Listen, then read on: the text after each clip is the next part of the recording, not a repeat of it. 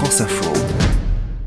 Automne 2016, Karine Le Marchand décide de s'intéresser aux candidats à l'élection présidentielle, un exercice inattendu qu'elle va s'approprier avec ce qui fait son succès dans l'amour et dans le pré. Preuve de sa force de persuasion, Karine Le Marchand va convaincre Jean-Luc Mélenchon de participer et chose très rare, ce jour-là, le leader de la France insoumise va accepter de parler un peu de son intimité. Il paraît qu'on vous appelait souvent l'extraterrestre. Le phénomène, c'était moi. Et on ne savait pas que j'entendais pas. Donc j'ai toujours été dans la lune, mais parce que j'y étais vraiment, chère madame. Enfin, je suis pas sourd, j'entends la moitié de ce que vous entendez. Moi, je lis sur votre visage, et au bout d'un moment, je lis dans votre tête. Ah, c'est vous qui changez de mine, Une confidence inédite pour Jean-Luc Mélenchon qui protège énormément sa vie privée. Le journaliste de Libération, Lilian Alemania, qui avait suivi sa campagne en 2017, nous explique les raisons qui l'ont poussé à participer à Ambition Intime. Il n'a jamais voulu mettre en scène sa vie personnelle et sa vie intime. Et en même temps, il faut parler à des gens qui euh, n'écoutent pas les chaînes d'infos en continu, qui n'écoutent pas les émissions politiques.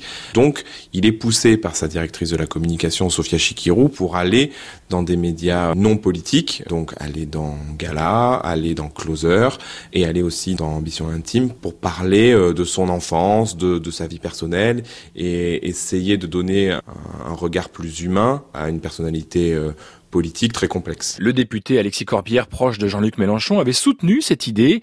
À ses yeux, aucun espace d'expression ne doit être négligé lors d'une campagne. Lui, à partir du moment où il y a un public populaire qui y va, à partir du moment où il peut y parler politique, où il peut, à travers même des formes de rire, etc., donner une dignité du débat, faire passer des idées, il y va. Il a l'impression qu'il y a moins de pièges, que c'est moins euh, une pensée euh, extrêmement codifiée du point de vue intellectuel et, et politique, et qu'il a des espaces d'expression plus intéressants. Et Jean-Luc Mélenchon s'était bien tiré de cet exercice inhabituel pour lui, mais quatre ans après, qu'en reste-t-il? La réponse de Lilian Alemania de Libération. Les gens aujourd'hui ont oublié cette émission-là. Les gens, ils retiennent euh, La République c'est moi, euh, qui tourne en boucle sur euh, quotidien, des discours qui flirtent avec le complotisme. C'est l'un des hommes politiques français qui, depuis 2012 et même 2017, a beaucoup perdu en termes de trait d'image et de crédibilité. Donc il va avoir besoin de reparler de ça pour que les gens réapprennent à le connaître. Pour le moment, Jean-Luc Mélenchon ne fait pas partie du casting de la prochaine saison d'Ambition Intime.